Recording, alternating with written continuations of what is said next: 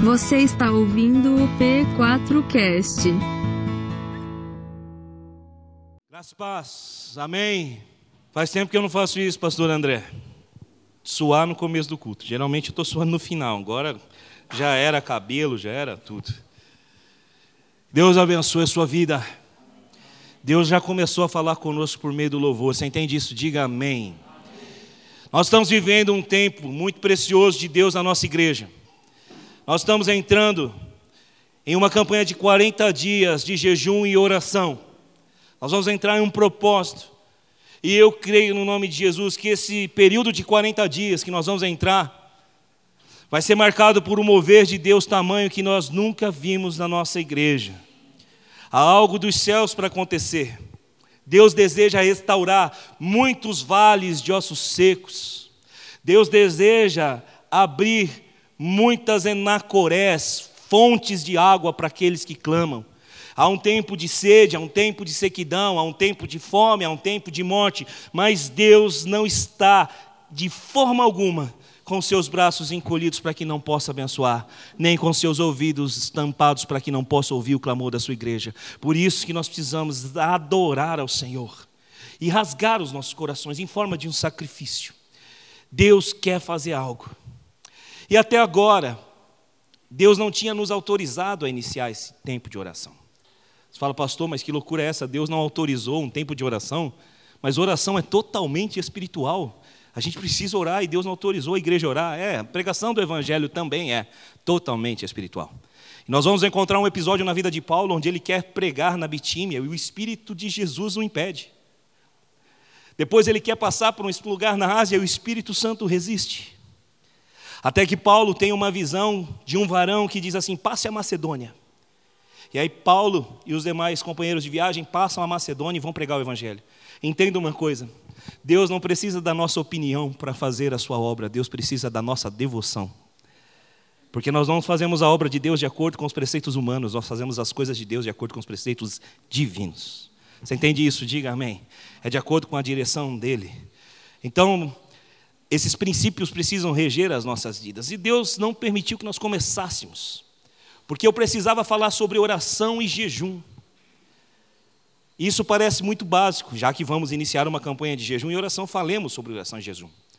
Mas a semana passada Deus nos virou do avesso nessa igreja, e eu creio que na manhã de hoje não vai ser diferente.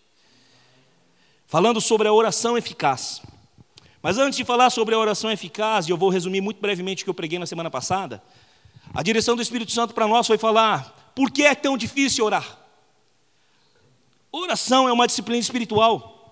E ela é muito difícil de ser exercida. Por quê? Porque oração é feita com o nosso corpo. Nós precisamos do nosso corpo para orar. Nós precisamos sim do Espírito Santo nos guiando, mas nós precisamos do nosso corpo. Quando você abre a sua Bíblia, lá no Evangelho de Lucas, na narrativa de Jesus no Getsemane, você vai encontrar os discípulos dormindo. E nós muitas vezes olhando para os discípulos dormindo e falamos, bando de preguiçosos, se fosse eu não estava dormindo. Agora, Lucas, enquanto médico, é o único que consegue enxergar que os discípulos dormiam de tristeza. Uma tristeza tomou conta dos discípulos. A palavra grega é lupe, e significa uma tristeza de luto, de morte. Os discípulos já sentiam a morte de Jesus, estavam enlutados, e por isso não tinham forças para orar. O próprio Jesus, no Getsemane, vai orar, vai clamar, mas ele está totalmente angustiado. O seu corpo, começa a ter os vasos capilares estourados. E quando seus vasos capilares estouram, o seu sangue se mistura com o suor e começa a escorrer dos seus poros o sangue de Cristo misturado com o seu suor. Só que diferente dos discípulos, Jesus reduziu o seu corpo à vontade de Deus. E quando isso aconteceu, ele orou intensamente. Então, esse tempo é um tempo de dificuldade de oração, porque nós andamos tristes, andamos abatidos, muitos de nós sentindo a dor da morte dentro das nossas casas e às vezes não encontramos força para orar. Mas saiba de uma coisa: você tem um Deus que vai te sustentar.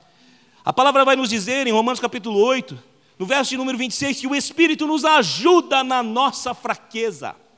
Amém? A palavra ajuda vem do original grego sunante lambanomai, que significa que o Espírito Santo pega a carga com você. Ele pega com você, o Espírito não faz sozinho, ele te ajuda na fraqueza. E o verbo ajudar é esse, ele pega como se fosse esse peso aqui Ele de um lado, você de um outro, e ele te ajuda. É um tempo de Deus ajudar você a passar pelas dificuldades e fortalecer, inclusive, o seu corpo para poder orar. Amém. Uma outra dificuldade que a gente tem para orar é porque a gente não é geralmente pessoa insistente. A gente para no meio do caminho. Nós encontramos no Evangelho de Lucas, na parábola do homem que pede pão ao seu amigo, Lucas capítulo 11, versos 5 a 8. Aquele cara insistindo, insistindo, insistindo para o amigo: me dê pão, me dê pão, me dê pão. E Jesus vai dizer assim: se vocês insistem, Deus responde, porque Deus é Pai. Deus é bom, você está entendendo? Diga amém. Nós não paramos de orar, igreja, até que Ele responda. E a resposta dele é sim ou não. Alguns cristãos antigos diziam que a resposta de Deus é sim, não, espera. Eu não acredito nisso, eu acredito em sim e não. Porque a palavra diz que a palavra do crente, do homem de Deus, tem que ser sim ou não. Seja o teu sim, sim, e o teu não, não. Não é isso que a Bíblia fala? E se nós vivemos de acordo com o padrão de Deus, o sim de Deus e o não de Deus é o que existe para nós. Então, se Deus não fez algo, não é porque talvez ou espera que Ele fará. Se Deus não fez, é porque Ele não fez naquele dia. E se foi não aquele dia, você vai orar no outro dia esperando o sim de Deus. E se Ele disser não, você vai orar de novo esperando o sim de Deus. E se Ele disser não, você vai orar de novo. E vai orar até que Ele diga sim. Porque Deus está preparando você para entrar em planos e propósitos que você mesmo desconhece. Você está entendendo isso? Diga amém. E por que é tão difícil orar? Talvez a maior dificuldade que nós temos de orar é que Deus muitas vezes não responde às nossas orações, orações como a gente quer. A gente pede cura e Deus não cura. A gente pede emprego e Deus não abre porta. Acontece isso com você ou é só comigo? Deus não faz o que eu peço. Só que tem um detalhe: não acontece só com você, não acontece só comigo, aconteceu com Paulo. Paulo rogou ao Senhor, 2 Coríntios capítulo 12, que lhe tirasse o espinho da carne, rogou três vezes ao Senhor, e o Senhor disse: A minha graça te basta. Ou seja, não vou tirar o espinho da carne. Você está entendendo isso? Diga amém. Só que Deus não disse não para você apenas, não disse não para Paulo apenas, Deus disse não para Jesus. Se é possível, afasta de mim esse cálice. Cada cravo que foi pregado nas mãos e nos pés do Cristo, disseram o não de Deus para ele. Aquele foi o não de Deus para Jesus. Não vou afastar o cálice, não é possível afastar o cálice. E é por isso que, humanamente falando, Jesus sentiu-se abandonado e deu o seu brado na cruz, dizendo: Por que é que me abandonaste? E muitas vezes nós estamos assim, e eu quero te dizer: se você se sente abandonado por Deus, isso é humano e legítimo, porque Jesus se sentiu assim. Se você recebeu o não de Deus e você se sente abandonado por Ele, isso é legítimo. Isso é justo. Nós precisamos fazer com que as realidades do reino cheguem na nossa vida, não inventando fantasias a respeito do reino de Deus. Que tudo é lindo, que tudo é maravilhoso, que Deus vai fazer toda hora, porque Deus faz segundo a sua soberana vontade. Nós citamos Romanos capítulo 12, verso 1 e 2 aqui, quando Paulo fala sobre oferecer a vida em sacrifício. Mas antes dele falar, no final do capítulo 11, Paulo vai dizer assim: Quem, pois, conheceu a mente do Senhor, para que possa instruí-lo? Ou quem primeiro deu a ele para ser restituído por ele? Profundidade da riqueza, da sabedoria, do conhecimento de Deus. Quão insondáveis são os seus caminhos, inescrutáveis os seus juízos, porque dele, por ele e para ele são todas as coisas. A Ele seja a glória eternamente. Amém. E aí ele começa o capítulo 12 dizendo: Dessa forma, portanto, só nos resta oferecer a nossa vida como um sacrifício. O Deus que você serve não é Papai Noel. O Deus que eu sirvo não é Papai Noel, não é o coelhinho da Páscoa, nem é um gnomo. O Deus que nós servimos sabe todas as coisas. E se ele disse não, só nos resta nos prostrar. Agora o que, que acontece? Quando ele diz não, nós nos frustramos, não nos prostramos. E aí a vida de oração fica mais difícil. É verdade ou é mentira isso, crente? A minha pelo menos fica. E foi isso que Deus mandou pregar na semana passada. Antes de falar sobre ter uma vida eficaz de oração, o Senhor me ministrou. Diga os porquês que é difícil ter uma vida de oração. Então, é difícil porque depende do nosso físico. É difícil porque nós não somos persistentes muitas vezes. E é difícil porque muitas vezes Deus responde as coisas do jeito que a gente não gostaria que Ele respondesse.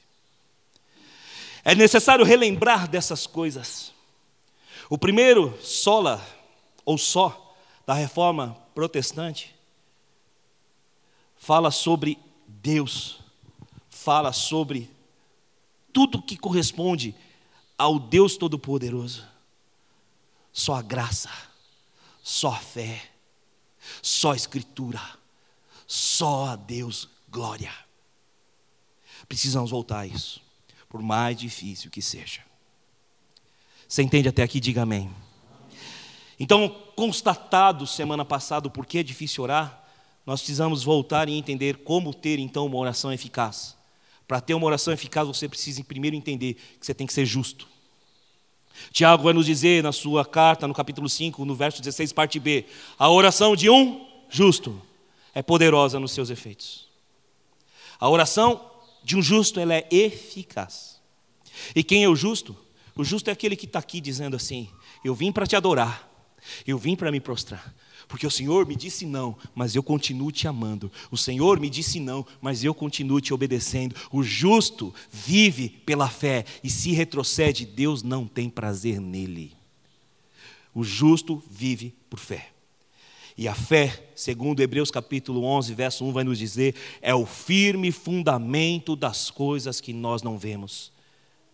Você não vê o que Deus está fazendo, mas Ele está fazendo. Eu não vejo o que Deus está fazendo, mas Ele está fazendo. Está entendendo? Diga amém.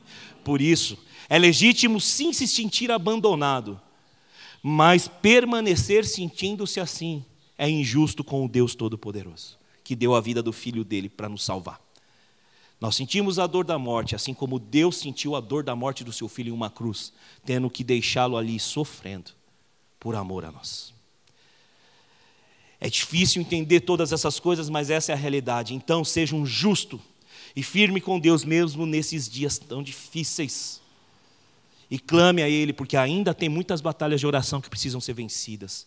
Nós temos filhos para criar, nós temos netos pelos quais nos responsabilizar, nós temos a nossa vida acima de tudo para viver para a honra e glória de Deus, porque que adianta ganhar o mundo inteiro e perder a própria alma?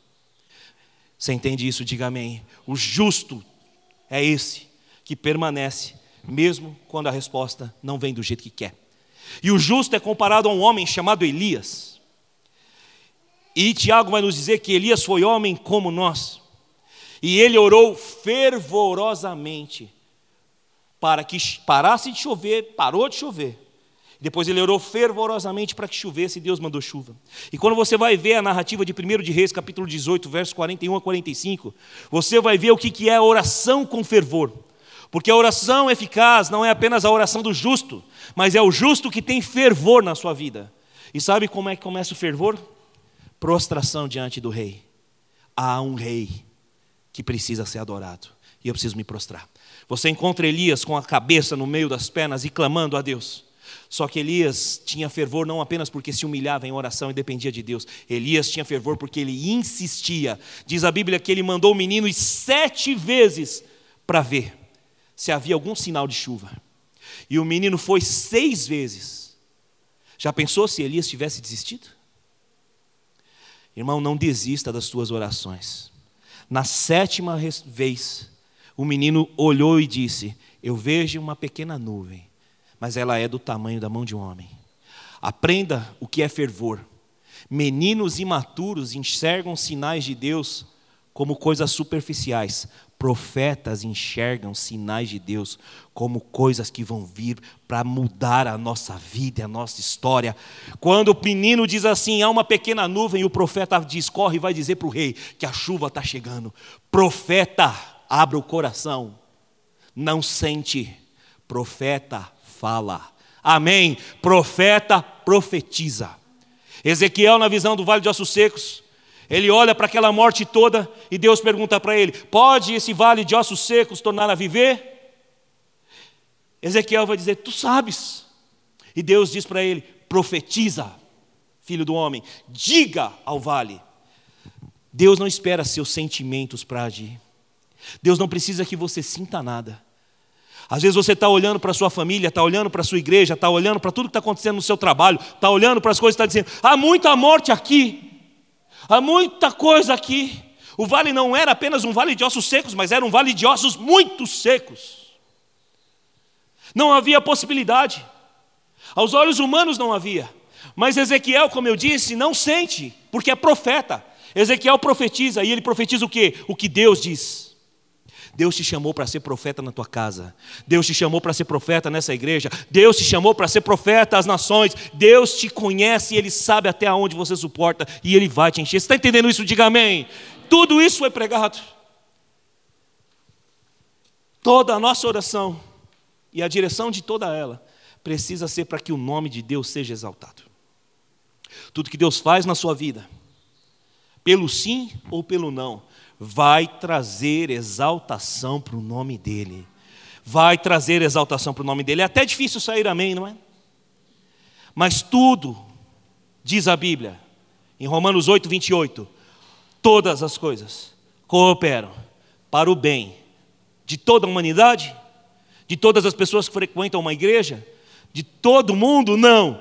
Todas as coisas cooperam para o bem daqueles que amam a Deus. E quem ama a Deus?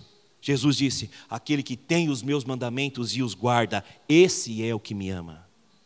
Não é quem diz de boca que ama, é quem guarda os mandamentos. E quais são os mandamentos? Shema Israel. Ouve Israel. Só adorarás ao Senhor, o teu Deus. Tira do altar da idolatria tudo aquilo que não é o Deus Todo-Poderoso. Tira as tuas lutas, teus problemas do altar da idolatria. Arranca os postes ídolos e deixa Deus reinar. Adorarás o Senhor, o seu Deus, e só a Ele prestará culto. E nós adoramos a Deus quando nos submetemos à vontade dEle. No alto do madeiro, Jesus disse ao seu Pai: Nas tuas mãos eu entrego o meu espírito. Confia no Senhor. Você está entendendo? Diga amém. É isso que eu prego para mim mesmo e tenho pregado ao longo desses meses. É assim que a gente vai ver. Essa é a oração eficaz, a oração do justo. O justo ama, o justo obedece, o justo é fervoroso, o justo é aquele que não desiste. E o justo enxerga além dos outros. Meninos enxergam pequenas nuvens, justos profetas enxergam sinal de bênção de Deus. Você está entendendo? Diga amém. Ora a Deus, e a gente chega no sermão de hoje, e eu tenho alguns minutos para pregá-lo. O título do sermão de semana passada foi Buscando uma vida de oração eficaz. E o título do jejum do sermão de hoje é Buscando uma vida de jejum eficaz. Feche seus olhos, amado irmão. E vamos orar agora. Pai Celestial, obrigado por cada pessoa que se reúne aqui em torno do teu nome. Obrigado por aqueles que estão através do YouTube também assistindo a esse sermão, a essa ministração, a este culto de adoração, e não apenas assistem, mas participam, porque nós não somos meros espectadores daquilo que acontece no mundo espiritual. O Senhor nos convida a colocar a armadura de Deus e ficar firmes contra as astutas ciladas do inimigo. Então nós nos apossamos dessa armadura e agora nós pelejamos a peleja no mundo espiritual para que a boa semente, que é a palavra de Deus, venha cair em corações preciosos, preparados para recebê-la e que nós venhamos a viver agora, Senhor, se assim for a tua permissão, esses 40 dias de jejum em oração, em 40 dias de milagres, em 40 dias de transformação, em 40 dias onde o Senhor será entronizado, em nome de Jesus Cristo. Amém e amém. A palavra eficaz, que é dita lá em Tiago, vem do original grego emergeu, que significa produzir. Produzir. Então, a oração eficaz é a que produz algo. O jejum eficaz é aquele que produz algo. Por que precisamos falar sobre o jejum eficaz? Porque existe o jejum que é totalmente ineficaz. Você entende isso? Diga amém. Abra sua Bíblia comigo no Evangelho de Mateus, capítulo 6, versos de número 16 ao verso de número 17. Se precisamos de um jejum eficaz, é porque existe o ineficaz. Mateus capítulo 6, versos 16 a 17. Quando jejuarem, não mostrem uma aparência triste como os hipócritas, pois eles mudam a aparência do rosto, a fim de que os outros vejam que eles estão jejuando. Eu lhes digo a verdade, que eles já receberam a sua plena recompensa. Ao jejuar, arrume o cabelo, lave o rosto, para que não pareça aos outros que está jejuando, mas apenas a seu pai que vê em secreto. E seu pai que vê em secreto o recompensará. Até aqui. Qual é o jejum ineficaz? O jejum ineficaz é aquele que é feito simplesmente por aparência. Então nós vamos entrar nesse tempo de jejum e oração. Deus não quer saber de aparência, amém? Deus não quer saber disso. Deus quer saber do tipo de coisa que Ele está vendo. Tanto a oração quanto o jejum trazem recompensa. No mesmo capítulo de Mateus você vai encontrar Jesus falando sobre a oração. Entra no seu quarto, fala com seu pai que vê em secreto, e o pai que vê em secreto vai te recompensar.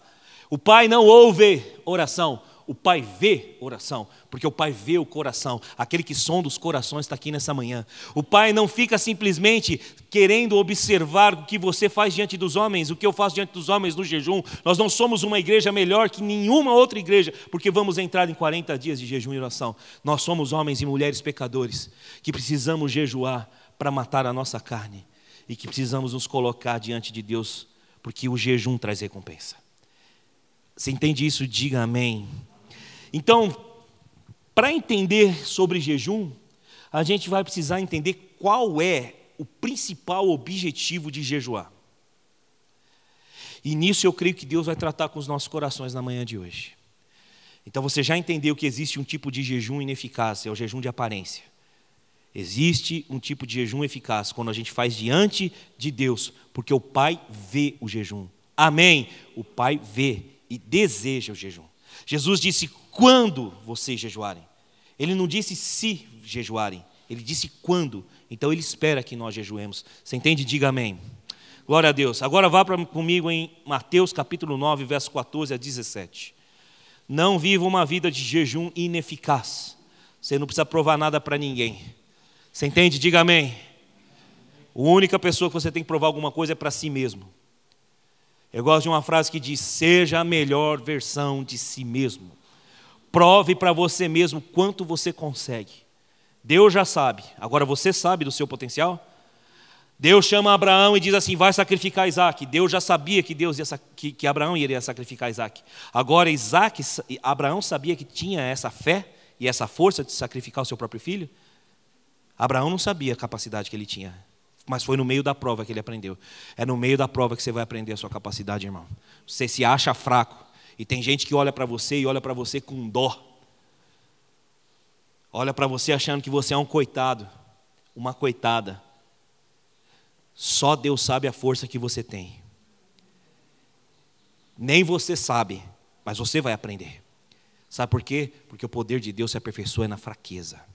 Você vai provar para si mesmo que você consegue ir além daquilo que você pode imaginar.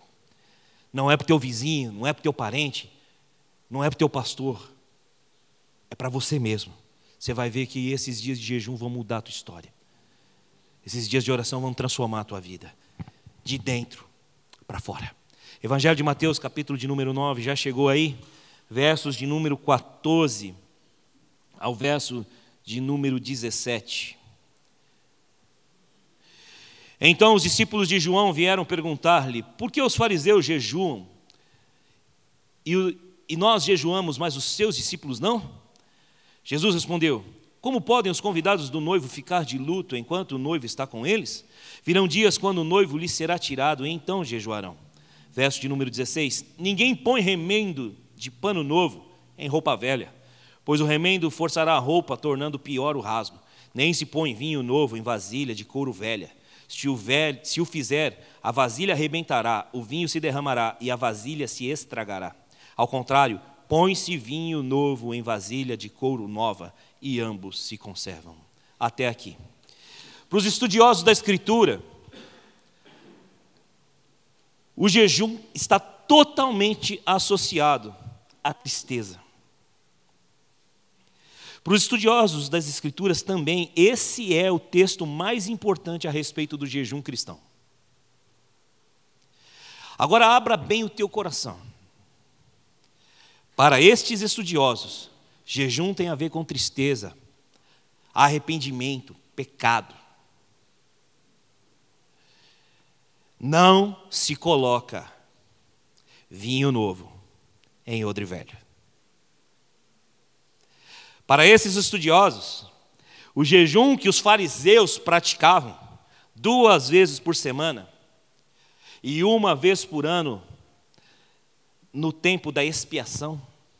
Isso você vai encontrar em Lucas 18, 12, Levítico 23, 27. Para esses estudiosos, esses jejuns eram para lamento, tristeza ou para conseguir algo e algum favor de Deus. John Piper vai dizer em seu livro Fome por Deus as seguintes palavras: Nos dias de, de Jesus, o jejum era associado à tristeza, era uma expressão de quebrantamento e desespero, geralmente por causa do pecado ou acerca de algum perigo ou alguma bênção desejada. Era algo que a pessoa fazia querendo coisas, porque a sua vida não estava da maneira que ela queria. Não se põe vinho novo em odre velho. Nós estamos entrando num tempo de oração. Nos tempos de Jesus, era dessa forma que as pessoas jejuavam. Os fariseus jejuavam, os discípulos de, de, de, de João jejuavam, e jejuavam pela tristeza de estarem oprimidos pelo Império Romano, pela angústia de esperar o Messias. Estavam jejuando simplesmente porque viviam perigos e tinham necessidades. Mas Jesus disse: Olha, os meus discípulos não jejuam, porque enquanto o noivo estiver com eles, eles, como convidados para essa festa, não podem jejuar. Porque jejum é para tempo de tristeza, mas o banquete do cordeiro é para alegria e celebração. Não se põe vinho novo em odre velho. Jesus está dizendo para eles assim: vocês fazem tudo isso por causa da tradição, só que o Messias que sou eu estou aqui, e vocês não conseguem enxergar. Mas eu aqui estou. E o reino do Messias está entre vocês. Jesus fez sinais, curou, purificou leprosos. Jesus pregou as boas novas aos pobres. Jesus fez coisas tão tremendas, porque a presença do noivo estava ali. E todos que estavam ali deveriam alegrar-se mas as pessoas precisavam ainda manter-se na sua religiosidade. As pessoas precisavam ainda se apegar às suas tradições. E foi por conta da religiosidade, das tradições, que eles olhavam para Jesus e o chamavam de comilão e beberrão. Diziam que ele tinha demônio. Foi por conta das tradições, da religiosidade que Jesus foi crucificado. Eles não conseguiam enxergar um palmo à frente do nariz. Porque em tempos onde deveriam estar alegres, estavam tristes. O Messias estava entre eles. E Jesus deixou bem claro: haverá o tempo onde o noivo será tirado, e então jejuarão. Então, a primeira constatação que eu tenho que te fazer na manhã de hoje é que se você quer viver o jejum de maneira correta e bíblica, você precisa entender que tristeza, necessidade, pranto, não podem fazer parte daqueles que vivem dentro do reino de Deus. Você está entendendo? Diga amém. Está querendo dizer, pastor, que eu não posso ficar triste? Não, eu estou querendo dizer que você não pode jejuar por tristeza que você não pode jejuar por luto, que você não pode jejuar por dor. Eu estou dizendo para você que o rei está vivo, diga amém. O rei vive, o rei não está morto, mas ele também foi tirado do meio de nós. Então nós precisamos jejuar, mas não com os mesmos propósitos antigos, porque para o novo de Deus vir, o velho precisa sair. Para que o vinho novo fosse derrubado, a presença do Messias existisse, era necessário que a tradição religiosa fosse arrancada. A tradição pela tradição não salva. A tradição por si só só é ato religioso. O culto só por culto é ato religioso. A ceia só por ceia é ato religioso. O batismo só pelo batismo é ato religioso. Tudo depois que Jesus veio Não implica mais, implica mais em atos religiosos, mas implica na vida do reino em nós. Porque o rei vive, e como diz a antiga canção, porque ele vive, eu creio no amanhã, porque ele vive, não há temor, porque ele vive, eu sei que a minha vida está nas mãos do meu Jesus, que vivo está. E quando a morte assim também eu tiver que enfrentar, eu não temerei, porque sem medo eu terei vitória e eu verei na glória o meu Jesus que vivo está. A nossa vida de jejum, a nossa vida de oração, não é uma vida da antiga religiosidade judaica, mas é uma vida nova do vinho novo que desceu dos céus, do Espírito Santo de Deus que vive em nós. Há um novo vinho em nós e nós precisamos ser odres novos. Mas sabe como é que se prepara um odre? O odre era uma bolsa feita de pele de animal. Seu couro era arrancado. E quando se preparava aquele couro, aquele couro era esfregado nas pedras para ficar puro de toda a carne e ficar só aquela pele do couro. Depois ela era colocado sobre o vapor para eliminar as bactérias, para eliminar tudo de ruim que tinha ainda naquela carne. E depois o odre era costurado. Você sabe o que é se tornar um odre novo para receber o novo de Deus? É aceitar que Deus te esfregue, que Deus arranque a impureza de você, porque você é o odre é aceitar que Deus te deixe sendo cuidado pelo vapor, pelo calor das provas e das dificuldades. É aceitar que Deus pegue te costure e junte parte a parte de você, para que você se torne um odre útil na mão de Deus. Por isso é difícil a nossa vida cristã. O cristianismo não é para covardes. Cristianismo não é para fracos. E cristianismo não é para cristãos que querem permanecer bebês, crianças imaturas. Cristianismo implica crescimento. A palavra maduro vem do original grego teleios, que significa alguém que cresce, alguém que vai amadurecendo ao longo do tempo. Tua vida não acabou. E todas as lutas que você tem passado são tempos onde Deus está te amadurecendo para viver o tempo dele nessa terra e o propósito dele nessa terra. Nós estamos passando coisas que nós nunca imaginamos como humanidade passar, mas nós estamos passando. E Deus precisa de homens e mulheres dispostos a serem odres novos para que o novo de Deus venha nessa terra. Você está entendendo? Diga amém. Você acha que é fácil ser luz do mundo e sal da terra? Não é. Por isso que Deus escolheu você, querido. Porque em você tem um grande tesouro, num vaso de barro. O Espírito Santo está na sua vida. Deus te escolheu para fazer diferença nessa terra. Amém. Eu não perco o meu tempo em lamentos quando eu me lembro que Ele me ama. Pode lamentar, pode chorar, mas não viva na lamentação, não viva no choro. Lembra como eu já ministrei no louvor? Jeremias parou de lamentar e disse: Eu vou trazer a minha memória o que me dá esperança. Traga coisas na memória que te dá esperança. Lembra do próprio Jó, como eu já ministrei no louvor, que sofreu dores terríveis, mas que disse: Eu te conhecia de ouvir falar, mas agora eu te conheço de andar contigo que diz: Eu sei que o meu redentor vive, e ele vai se levantar e me fazer prevalecer. Amém? Você está entendendo? Diga amém, por favor.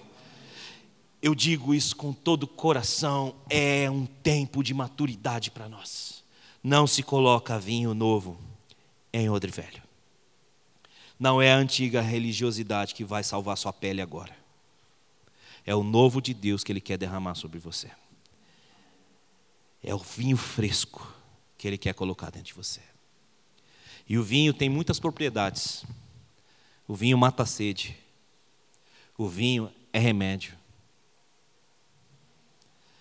Tem muita gente com sede que está precisando do que você tem dentro de você para beber. Tem muita gente doente que precisa do que tem dentro de você para ser curado. Você está entendendo? Diga amém. Não se põe coisa nova em coisa velha. Se é assim, como eu disse, Qual é o objetivo do jejum? O noivo foi tirado, Jesus foi aos céus, em breve vai voltar. Vamos jejuar, mas vamos jejuar da maneira correta. Você entende? Diga amém. Glória a Deus por isso. Eu quero ler um texto com você que vai esclarecer exatamente esse propósito. Evangelho de Mateus, capítulo de número 4.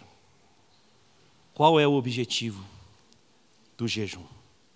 Então, Jesus foi levado pelo Espírito ao deserto. Evangelho de Mateus, capítulo 4, verso 1. Para ser tentado pelo diabo. Depois de jejuar 40 dias e 40 noites, teve fome. Até aqui. Qual é o objetivo do jejum? Olhemos para o Mestre.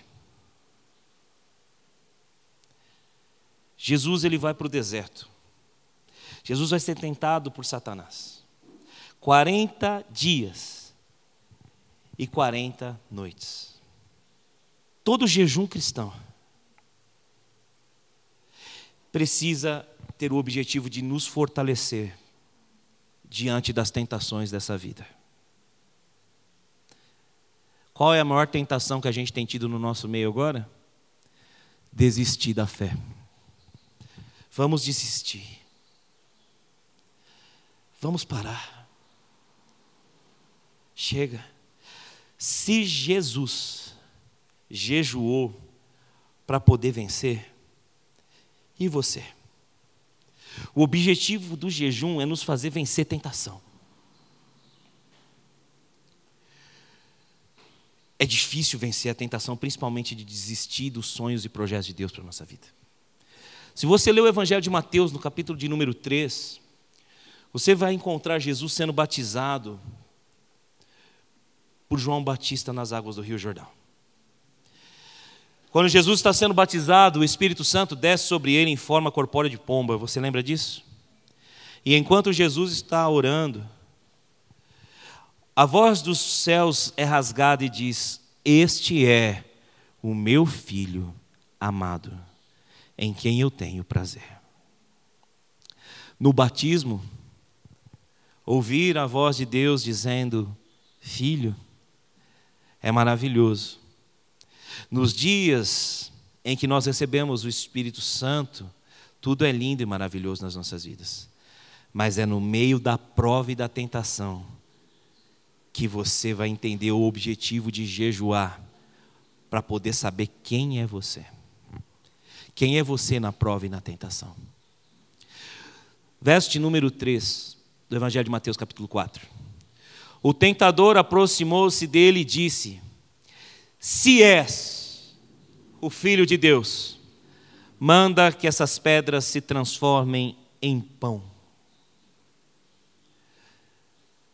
Se és o Filho de Deus, você está passando fome, está aí passando necessidade, está aí passando dificuldade, está aí sofrendo, como um odre novo está sendo moldado, será que você é filho de Deus mesmo?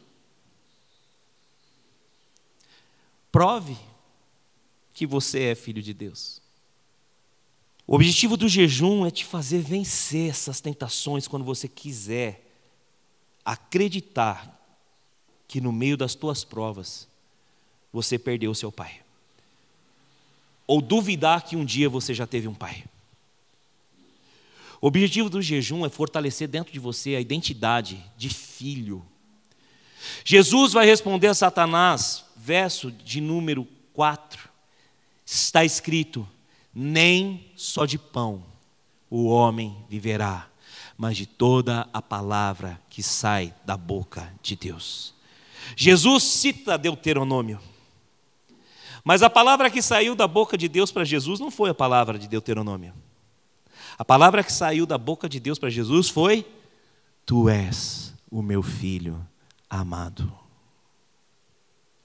No meio da prova, no meio da tentação, você precisa estar muito firmado na voz do teu Pai. É no meio da prova e da tentação que você precisa dizer: Eu sei que eu sou um filho amado de Deus e eu não preciso provar nada para ninguém. Eu sei quem eu sou. Jesus dá a resposta a Satanás: O que saiu da boca de Deus é o que serve para mim. É isso que você tem que dizer na manhã de hoje.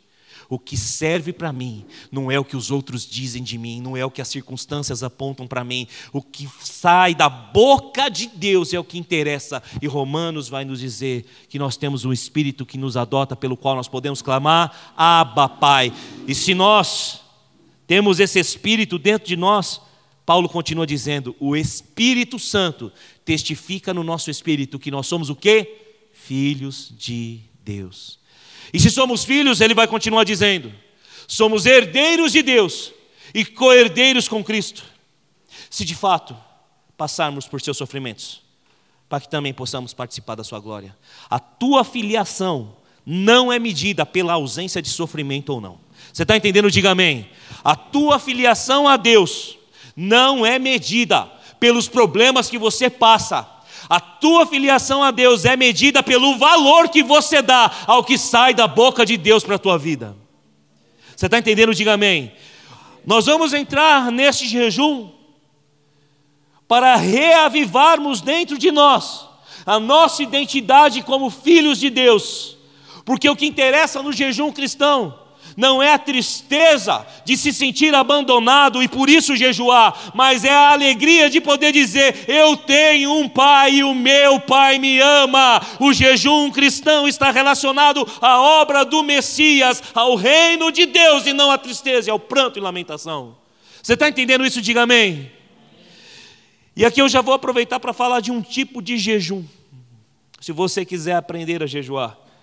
O jejum que Jesus está praticando chama-se jejum total. 40 dias e 40 noites em que Jesus se absteve de alimento sólido e de alimento líquido. A Bíblia não diz que Jesus não bebeu. Então, muito provavelmente, Jesus ficou só na água 40 dias. É possível para o corpo humano resistir a isso? Sim mas é muito dolorido. Já sentiu a dor da fome? A dor da fome é terrível. Então, o que Jesus sofreu nesses 40 dias não foi pouco. Eu já quero te dar um conselho. Se você tiver preparo físico para isso, você pode fazer o jejum só na água. Se você tiver condição para isso, você pode fazer. Mas aprenda uma coisa: não interessa o tipo de jejum.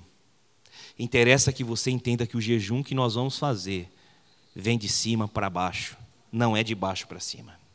Não é daqui para Deus. É de Deus para nós. É do entendimento de que nós temos um Pai e esse entendimento vem da voz que vem do alto. Você está entendendo? Diga amém. Muitas pessoas ficam preocupadas: ah, que tipo de jejum eu vou fazer? Eu vou tirar alimento A, eu vou tirar alimento B. Esquece essa história do alimento, não prioriza isso. Eu vou explicar um pouco sobre isso daqui a pouco. Já comecei, aliás, a falar. A questão que você tem que entender é a principal, é o objetivo do jejum cristão, não é tristeza. Não é um pedido de socorro como se não houvesse para nós salvação. O Messias já veio, o Rei já veio, tudo é nosso.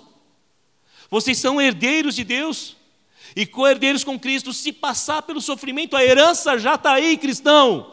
A herança já é tua, crente. Amém? Agora tome posse. O jejum é um sofrimento. É sim. E é um sofrimento por quê? Não é por mim, é pela causa de Cristo. Jesus, ele vai jejuar 40 dias, vai passar fome, vai ter necessidade, vai ter que reafirmar sua identidade, só que ele sai do deserto fazendo o quê? Pregando o evangelho. O jejum precisa te levar a entender que você foi chamado para proclamar as virtudes do Messias nessa terra. Você está entendendo? Diga amém. O jejum precisa ter esse entendimento. Qual foi a motivação que Deus nos deu para entrar nesses 40 dias de jejum aqui? Buscar avivamento. E avivamento tem tudo a ver com o tempo que a gente está vivendo. O que é avivar? Trazer vida a algo que está morto. Deus nos deu esse propósito de buscar avivamento. Mas avivamento vem de cima para baixo, avivamento vem de Deus para nós.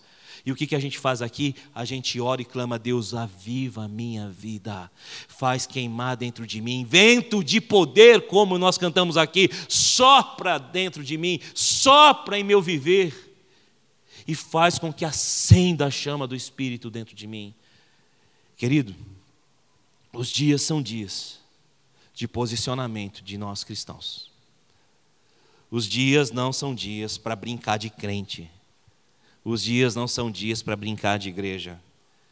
Os dias são dias de profetas, de homens e mulheres que entendem o seu papel. Se você está fraco, deixa o poder de Deus se aperfeiçoar na tua fraqueza. Se você precisa de ajuda, sunante lambanomai. Ele vai te ajudar, mas ele não vai fazer por você. Não há motivos para que nós não entendamos o propósito de Deus com as nossas vidas. Tua casa precisa de salvação? Tem gente na sua casa que precisa de salvação? Tem amigos teus que precisam de salvação? Tem pessoas precisando ouvir o Evangelho? Você precisa de transformação de vida? Jejum é o que vai trazer resposta para isso. Você está entendendo? Diga amém. Vamos jejuar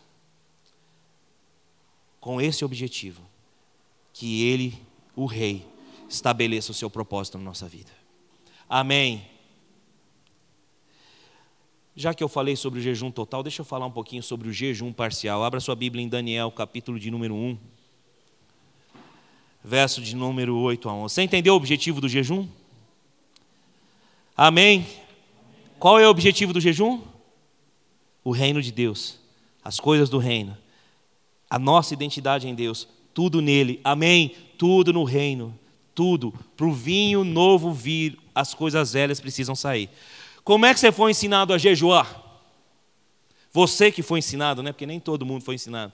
Vamos entrar em jejum e oração, vamos fazer uma campanha para Deus mudar a nossa vida, para Deus mudar a nossa história, para Deus fazer isso, para Deus fazer aquilo. E tudo isso é verdade e é justo. Mas nada começa sem que o reino de Deus seja estabelecido na tua vida. Nessa passagem que a gente leu anterior de Mateus, quando Jesus falou sobre o jejum, que eles iriam jejuar quando o noivo tivesse sido retirado, isso implica muito claramente que o noivo vem, Maranata, ora vem, Senhor Jesus. E uma das coisas que nós precisamos colocar no nosso jejum é essa expectativa da volta de Cristo. Você tem esperado Jesus voltar? Nós não vamos entrar como igreja em 40 dias de jejum, na água ou parcial, para que Deus venha aqui fazer cosquinha na nossa barriguinha, para que Deus venha aqui suprir as nossas necessidades. Nós vamos orar porque esse mundo caminha a passos largos para o inferno. Nós vamos jejuar porque nós precisamos de salvação. Nós vamos jejuar porque nós precisamos de fé e esperança para continuar vivendo. Você está entendendo? Diga amém. Tudo isso é o reino na terra. Tudo isso é o reino na terra. Daqui a pouco a gente fala sobre as nossas necessidades. Sim, Deus é bom, Deus quer responder, Deus quer fazer.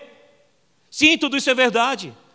Mas se nós não entendemos esse princípio, o objetivo principal do jejum, que é o reino de Deus estabelecido definitivamente nessa terra, nós vamos perder nós vamos nos perder.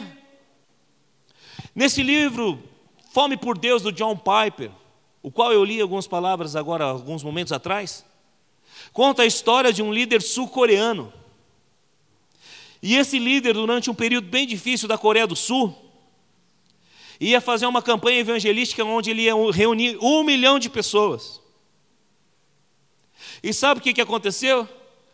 Por conta de todas as movimentações de guerra que estavam acontecendo naquele lugar e as coisas difíceis de política, a polícia falou que não ia poder ter aquilo, não ia poder ter esse movimento de oração, que ia reunir um milhão de pessoas, esse movimento evangelístico. Você sabe o que esses líderes foram fazer? Foram lá na Câmara dos Vereadores pedir para liberar não, foram lá reunir com o prefeito, foram reunir com a polícia. Não, você sabe o que esses homens fizeram? Foram passar 40 dias e 40 noites jejuando no monte. Porque eram mais de um milhão de pessoas que não iam ouvir a palavra de Deus.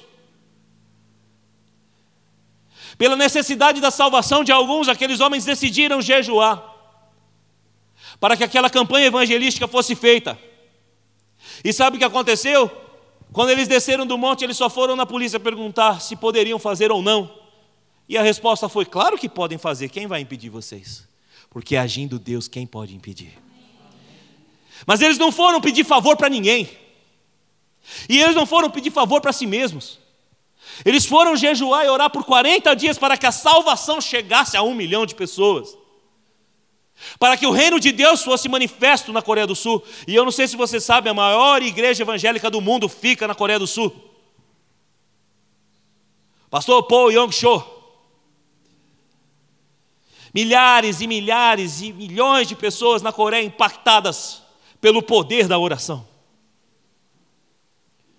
pelo poder do jejum, de homens e mulheres comprometidos com o reino de Deus. Querido, Deus tem muito interesse na tua vida, amém? Deus quer abençoar muito a tua vida, mas Deus não vai te abençoar para você ficar vivendo uma vida qualquer, Deus vai te abençoar para que o reino dele venha. Deus vai te fortalecer para que o reino dele chegue na tua casa, chegue na tua família, para que testemunhos sejam dados, pessoas falem: Eu quero esse Deus que você tem. Eu quero esse evangelho que você vive. Eu quero viver de maneira diferente, porque tem gente morrendo, porque tem gente perdida, porque tem filhos perdidos. O que Deus tem nos chamado a viver nesse tempo enquanto igreja sobre jejum e oração não é fazer com que Deus faça o que nós queremos que Ele faça, é fazer com que os nossos corações se rendam a Ele, para que nós façamos o que Ele deseja que nós façamos. Não é invertida a ordem, não é invertido. Nós invertemos as coisas, mas o tempo que nós vivemos, Deus está desinvertendo tudo. Deus está pegando odres, está rasgando. Porque o vinho novo do Espírito vai ser derramado e haverá o avivamento que nós esperamos, haverá a transformação que nós esperamos, a começar da minha vida, da tua vida, a se estender na nossa casa, família, igreja, cidade, porque o Jesus está voltando. Você está entendendo? Essa é a nossa expectativa. Jesus jejuou por 40 dias só na água. E isso nós podemos fazer se conseguimos. Ninguém é melhor do que ninguém. De novo, você não precisa jejuar só na água. Você pode fazer o jejum parcial como Daniel fez. Daniel capítulo 1, verso 8 até o verso 12. Daniel, contudo, decidiu não se tornar impuro com a comida e com o vinho do rei e pediu ao chefe dos oficiais permissão para abster-se deles. Vamos pular para o verso de número 11 agora. Daniel disse ao, então ao homem que era o chefe dos oficiais e tinha sido encarregado de cuidar dele, e de Ananias, Misael e Azarias: Peço-lhe para que faça uma experiência com os seus servos durante dez dias. Não nos dê nada para comer, além de vegetais e água para beber. Amém? Esse é um jejum que Daniel fez. Ele não quis se contaminar com a comida que era oferecida nas mesas do rei. As mesas do rei não tinham apenas comidas consagradas, mas elas eram feitas no meio de orgias. E Daniel fala: Nós não vamos querer isso, nós não queremos essa comida, nós não vamos nos contaminar. Você está entendendo? Diga amém. E ele decide viver só com vegetais e água durante dez dias. Então você pode ter um jejum parcial. Você pode se abster de alguns tipos de alimento. Você está entendendo? Diga amém. Então, quando você começar a campanha de jejum e oração, não essa segunda-feira aqui na outra, você fala assim: ah, pastor, eu vou tirar o café. Ah, pastor, eu vou tirar o arroz e o feijão. Ah, eu vou tirar. Pode, pode tirar algumas coisas. Está entendendo? Amém? Depois nós vamos gravar um vídeo para informar melhor sobre isso. Eu estou tentando juntar o principal objetivo do jejum, que é o reino de Deus, com a maneira certa de fazer o jejum. Então você pode tirar algumas coisas que você queira muito, mas não tira né, o pepino. A não ser que você seja um apaixonado por pepino. Né? Aí você tira, porque aí vai fazer falta. Eu já tomei uma decisão, eu vou tirar o café. Isso. Quem me conhece sabe que eu tô, tô enrolado. Vou tirar o café e outras coisas mais. Pode tirar alguns alimentos, mas não importa, guarda isso no coração, eu vou ser incisivo se é jejum só na água. Se vai pular uma refeição, você também pode pular o almoço, ou o jantar, ou o café da manhã. Faça conforme você puder. Não importa o jejum se ele não tiver o propósito do reino de Deus, porque não se põe vinho novo em outro velho. Reverendo Hernandes Dias Lopes vai dizer: jejuar é abster-se do bom, para alcançar o melhor. Aleluia. Jejuar é abster-se do bom para alcançar o melhor. Você pode pular refeições, pode tirar alimentos, pode ficar só na água, mas lembre, o principal propósito do jejum, enfatizo novamente, é que o reino venha sobre nós, nossas casas, nossa família. Uma observação. Cuidado com as distrações. Jejum sem Bíblia e oração não passa de dieta espiritual. Vou ficar sem comer, mas não vou orar. Não, querido. Citando John Piper novamente, o maior adversário do amor de Deus não são seus inimigos, mas as suas dádivas. E os apetites mais mortais não são pelo veneno do mal, mas pelos prazeres da terra. Os deleites da vida e a fascinação pelas demais ambições, essas coisas não são em si más, não são vícios. São dádivas de Deus.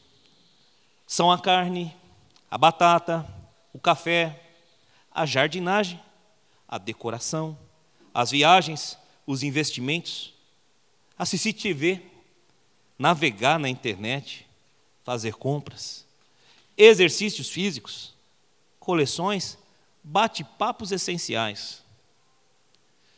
Todas elas podem se tornar substitutos mortais de Deus.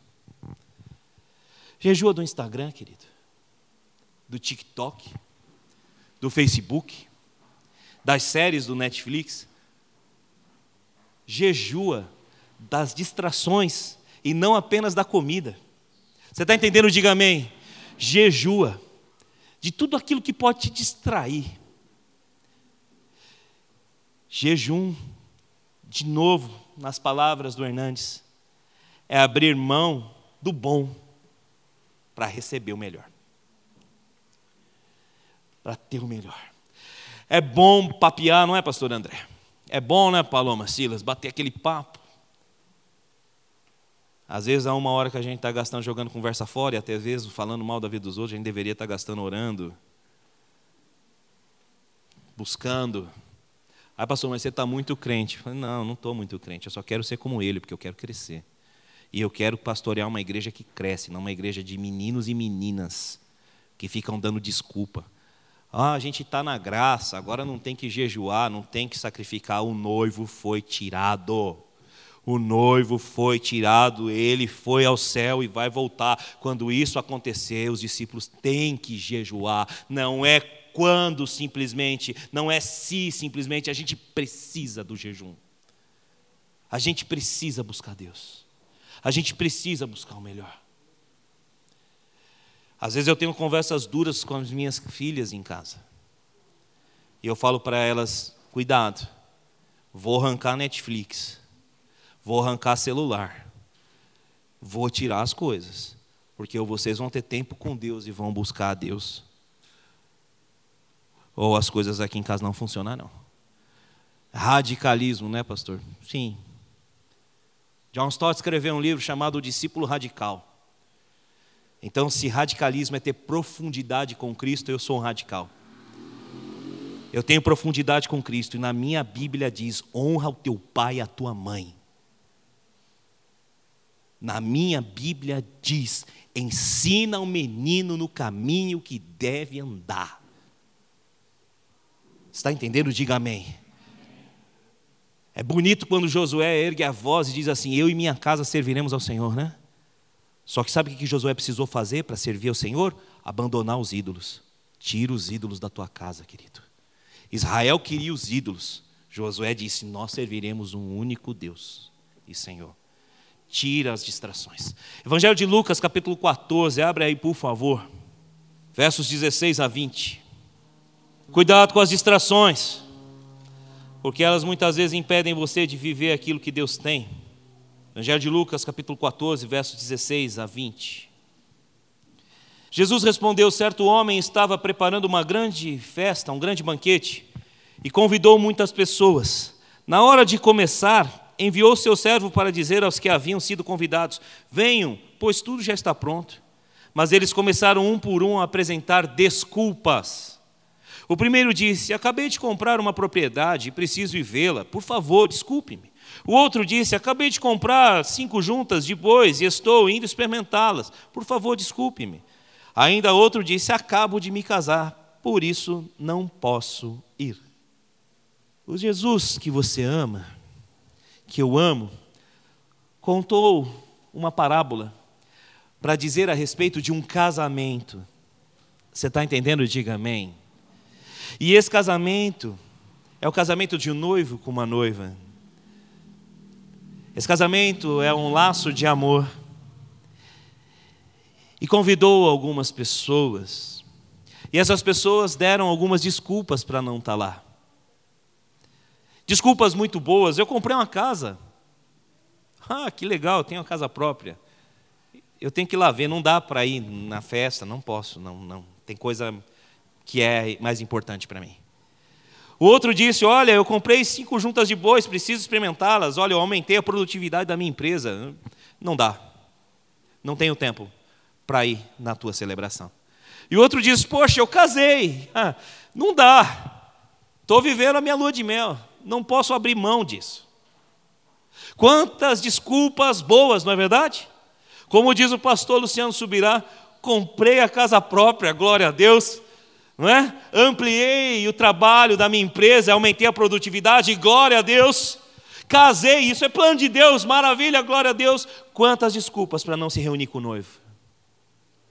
Quantas distrações para não estar com o noivo? Jesus conta essa parábola para dizer a respeito do povo dele, que estava distraído com as coisas do mundo. E se você continuar lendo os versos seguintes, você vai ver que ele manda os seus servos buscarem os mendigos, os criminosos, todos que estavam jogados pelas ruas para participar do banquete. Ele veio para os que eram dele, mas os dele não receberam.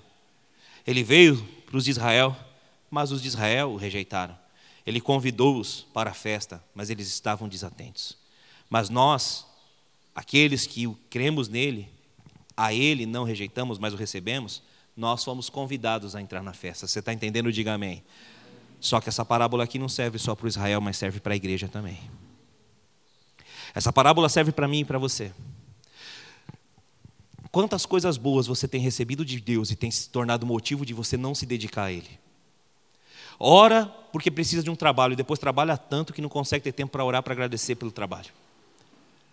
Ora para ter filho, depois que o filho tem, não tem tempo de ter relacionamento com Deus, não tem tempo de estar na igreja, não tem tempo de nada. Ora porque quer um celular novo, porque aquele já não dá mais para trabalhar. E aí fica lá se dedicando horas e horas às memórias do celular. Quanta distração tem nos permitido viver longe da mesa do banquete do noivo. Se nós vamos falar de jejum aqui na nossa igreja, nós vamos falar de jejum de maneira séria. Nós não vamos falar que nós queremos que Deus faça o que nós queremos que Ele faça. Nós vamos falar que o jejum que nós vamos fazer agora, a partir da segunda-feira que vem, vai fazer com que nós façamos aquilo que Deus deseja que nós façamos. O jejum que nós vamos fazer não vai eliminar apenas a comida da nossa boca, mas vai eliminar a mediocridade da nossa mente fazendo com que nós venhamos a pensar que o Deus Criador de todo o universo pode ser manipulado pelo nosso jejum, pode ser manipulado pelas coisas que nós fazemos. A Bíblia diz que os nossos atos de justiça para Deus são como trapos de imundícia. Jejum não é obra que muda a Deus, porque obras não mudam a Deus.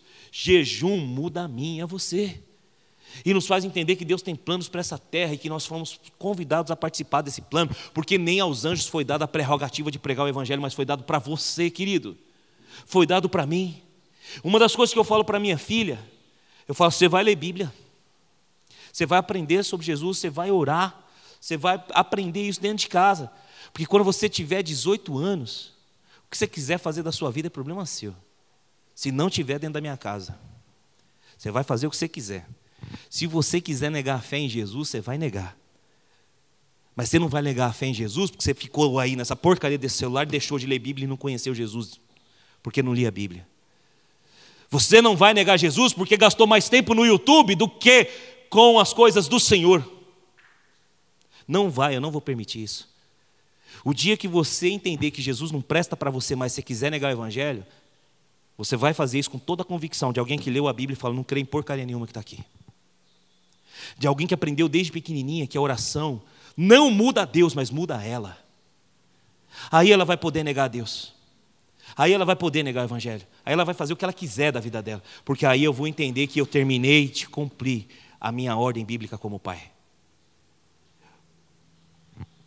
Não adianta. As coisas estão do jeito que estão porque nós subvertemos a ordem de Deus. Preguei isso na terça-feira aqui.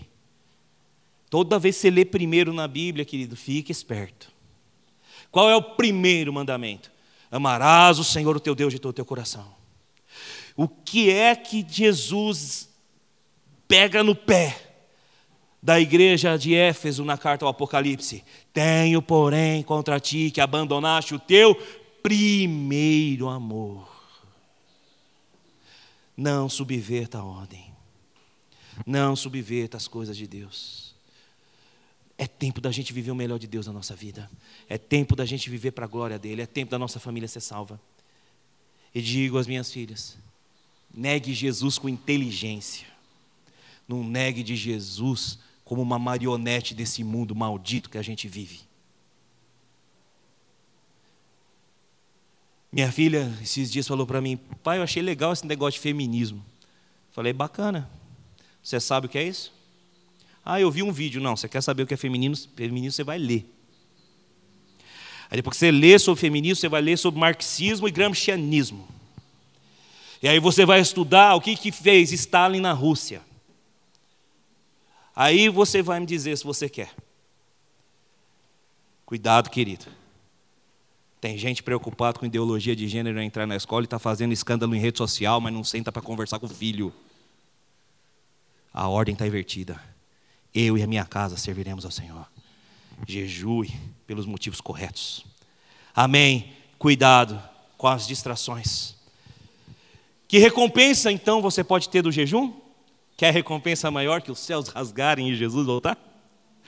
Hã? Tem recompensa maior que essa do que o noivo vir? Tem recompensa maior que essa do que a gente subir e encontrar com os nossos amados que já estão na glória? Tem recompensa maior que essa que vai fazer com que você busque jejuar de maneira correta? Tem recompensa maior do que a Bíblia diz que quando Jesus vier e o reino de Deus definitivamente for implantado nessa terra, já não mais haverá nem choro, nem dor e nem ranger de dentes? Tem recompensa maior? Tem. Para quem está com a cabeça nesse mundo aqui, está esquecendo das coisas do céu. Por isso que a gente precisa voltar a entender: não se põe vinho novo em odre velho. Não é a cultura da antiguidade, não é a tristeza, não é os favores de Deus que nos motivam ao jejum. O que nos motivam ao jejum é viver uma vida onde o rei vem e reina na nossa casa, na nossa família, na nossa igreja e em todos os lugares onde ele tem que reinar. Você entendeu isso? Diga amém. 40 dias em que nós vamos clamar por isso. Essa é a maior recompensa. Mas há outras recompensas. O pai que vem em secreto vai recompensar. Amém? O pai que vem em secreto vai recompensar. Você pode sim, querido, entender que o pai sabe dar boas coisas aos seus filhos. Amém? O pai sabe dar boas coisas aos seus filhos.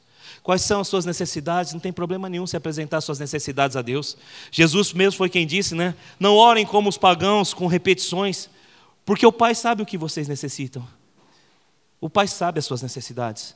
Por isso eu ouso te dizer que você não precisa orar só pelas suas necessidades. Porque se Ele sabe, Ele está interessado nas suas necessidades, amém? Agora eu te pergunto uma coisa: você está interessado nas necessidades dele? Quem busca Deus por quem Ele é, vai receber de Deus o que Ele tem para dar. Essa é uma frase do pastor Luciano Subirá.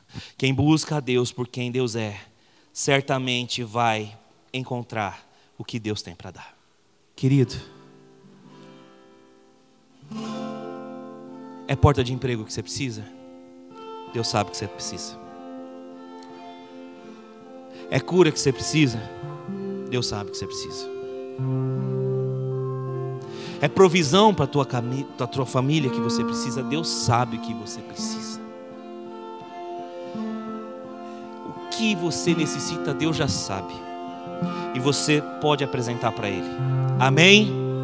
Ele vai te recompensar, mas nunca esqueça: antes do pão nosso de cada dia, vem, que venha o teu reino, que seja feita a tua vontade. Você lembra de Jesus ter ensinado isso algum dia para você? Quando orarem, orem assim: Pai nosso que estás nos céus, a exaltação do soberano Senhor. Santificado seja o teu nome, o reconhecimento de que Ele é santo. Venha o teu reino e seja feita a tua vontade, na terra como é no céu. Você entendeu o que é o jejum verdadeiro? O jejum verdadeiro é quando nosso Pai está no céu entronizado. O jejum verdadeiro, a oração verdadeira, é quando nós reconhecemos que Ele é santo. O jejum verdadeiro é quando nós reconhecemos que a vontade dele precisa ser feita nessa terra e que o reino precisa vir. E depois que você reconhece e ora tudo isso, você está autorizado a dizer: me dá o pão de cada dia. Me dá o pão de cada dia. Me dá a necessidade que eu tenho.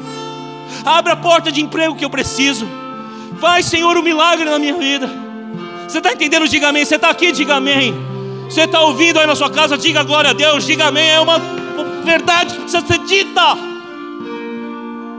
Existe uma regra na multiplicação que diz: a ordem dos fatores não altera o produto, mas existe uma regra na oração que nos ensina Buscai, pois, em primeiro lugar o reino de Deus e a sua justiça, e todas essas coisas vos serão acrescentadas. O reino de Deus não existe desordem, o reino de Deus existe prioridade, porque dele, por ele e para ele são todas as coisas. 40 dias de oração, 40 dias de jejum. Você vai dobrar teu joelho. E pouco importa se você vai fazer jejum na água durante o dia ou se você vai tomar caldo à noite. Pouco importa se você vai tirar o contrafilé, a batata, o cafezinho, o giló. Não importa o que você vai fazer. Importa qual é a intenção do teu coração ao jejuar a Deus. Que o reino venha e que a vontade dele seja feita na terra como é feita no céu.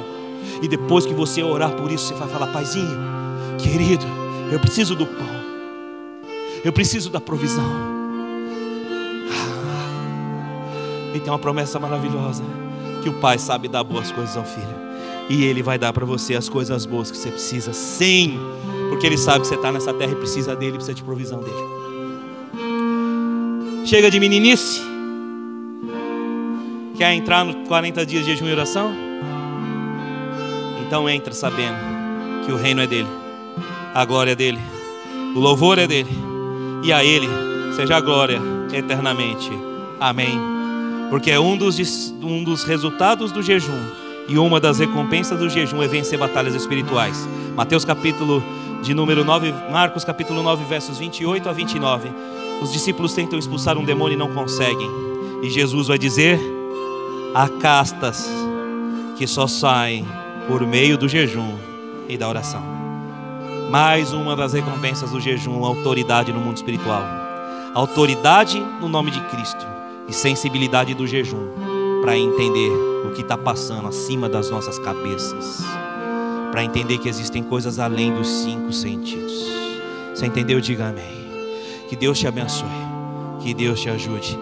Lembra do Paulo falando: quando eu era menino, eu andava como menina, eu agia como menina, mas quando homem, no sentido de maduro eu me tornei, eu deixei para trás as coisas de menino. O tempo da igreja de hoje não é um tempo de meninos mimadinhos. O tempo da igreja de hoje não é de leitinho na boca. O tempo da igreja de hoje é o tempo de homem que luta pela sua família. É de homens que são sacerdotes da sua casa. O tempo de hoje é mulheres sábias edificadoras do lar. O tempo de hoje é um lar onde um filho honra a voz do seu pai, e onde um pai não provoca a ira do seu filho. O tempo de hoje é de pastores que amam mais o Senhor do que o dinheiro. É tempo de altares aonde há quebrantamento e não show de pirotecnia. É tempo de se alegrar com os que se alegram e chorar com os que choram. O tempo de hoje é para aqueles que querem ser diferença na terra. Por isso eu vou te dizer a você que me ouve aqui presencialmente e a você que me assiste pelo YouTube. essa igreja só é para você. Se você de fato quiser fazer diferença na terra. Se não quer se dar o trabalho, essa igreja não é para você. As minhas pregações não são para você assistir. Muito pelo contrário, eu sou o cara que você vai odiar se você assistir eu pregando. E eu vou ficar muito feliz se você me odiar. E se você me crucificar, porque eu vou estar vivendo o sofrimento do meu Cristo. Nós vamos entrar no tempo de Deus. E como diz o apóstolo Luiz Hermínio, dá tempo de sair ainda.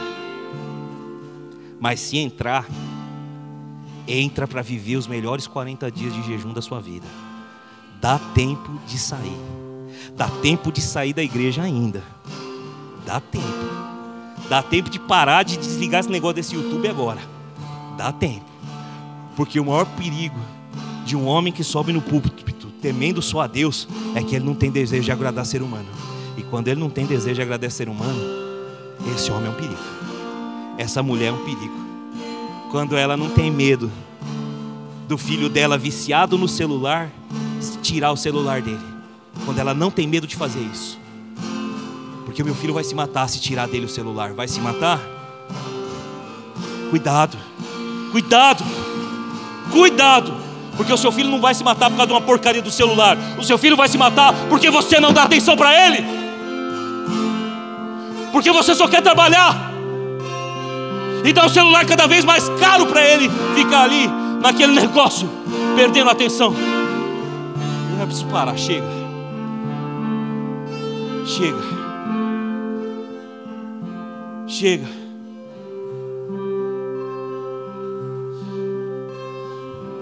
Essas conversas que eu tenho com a minha filha me doem, sabia? Porque eu vejo minha filha com os olhos cheios de lágrimas. E eu falo para ela: O que, que você tem? Ela não sei, pai. O que, que você tem? Não sei, pai. Fala comigo. Não consigo, pai. Me dói.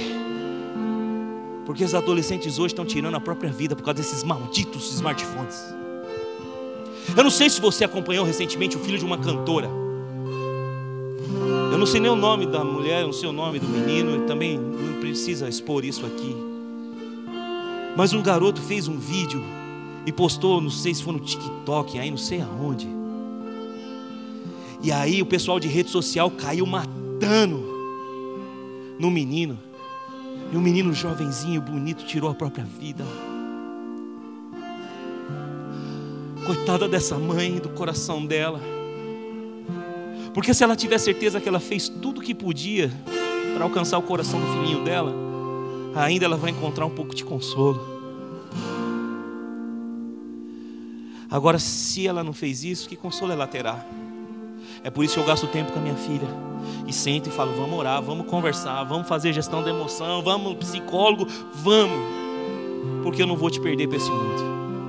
E se mesmo assim as minhas filhas não quiserem viver aqui nessa terra, eu preciso saber que eu tentei fazer tudo por elas. Eu não sei se Deus está falando alguma coisa com você aí. Mas cuidado com as redes sociais. Cuidado com a opinião dos outros. Cuidado com o que está acontecendo. Não anda com gente tóxica. Mas eu tenho que pregar o evangelho para elas. Prega. Não, deixa para lá essa parte.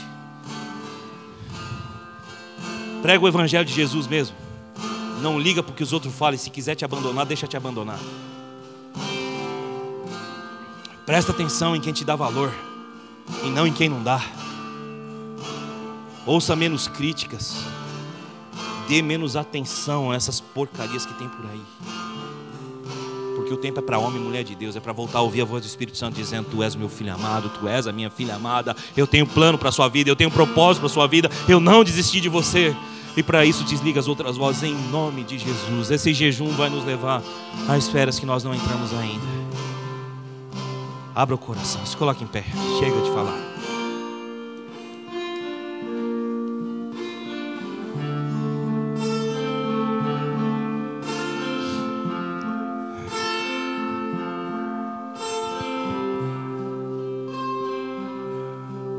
Eu quero orar com você. Tem vida para você, você não precisa se matar e tirar a própria vida por causa dos outros. Você que é jovem que está me ouvindo, inclusive a minha filha, adolescente. Você não precisa se matar por causa da opinião dos outros. Você não precisa se matar porque ninguém gosta do seu cabelo, do seu olho. Você não precisa tirar a sua vida porque você não é perfeito, porque Deus não busca perfeição, e você é perfeito aos olhos dele. Você é perfeito aos olhos dele. Você não precisa de um homem, menina, moça, mulher, para satisfazer os teus anseios. Você precisa de Deus, primeiramente, para ser preenchida. Chega disso, chega de colocar nossa vida na mão dos outros. Vamos colocar nossa vida na mão de Deus. Amém. Eu quero te convidar a orar agora. Eu vou ministrar essa canção novamente. Fala com Deus aí, se Deus falou alguma coisa com você. Se não consegue falar, pede para o Espírito Santo te ajudar pelo menos. Mas deixa Deus trabalhar o seu coração. Deixa Deus trabalhar o seu coração. Feche seus olhos se você quiser e puder. Para mais informações, acesse www.igrejaprojeto4.com.br.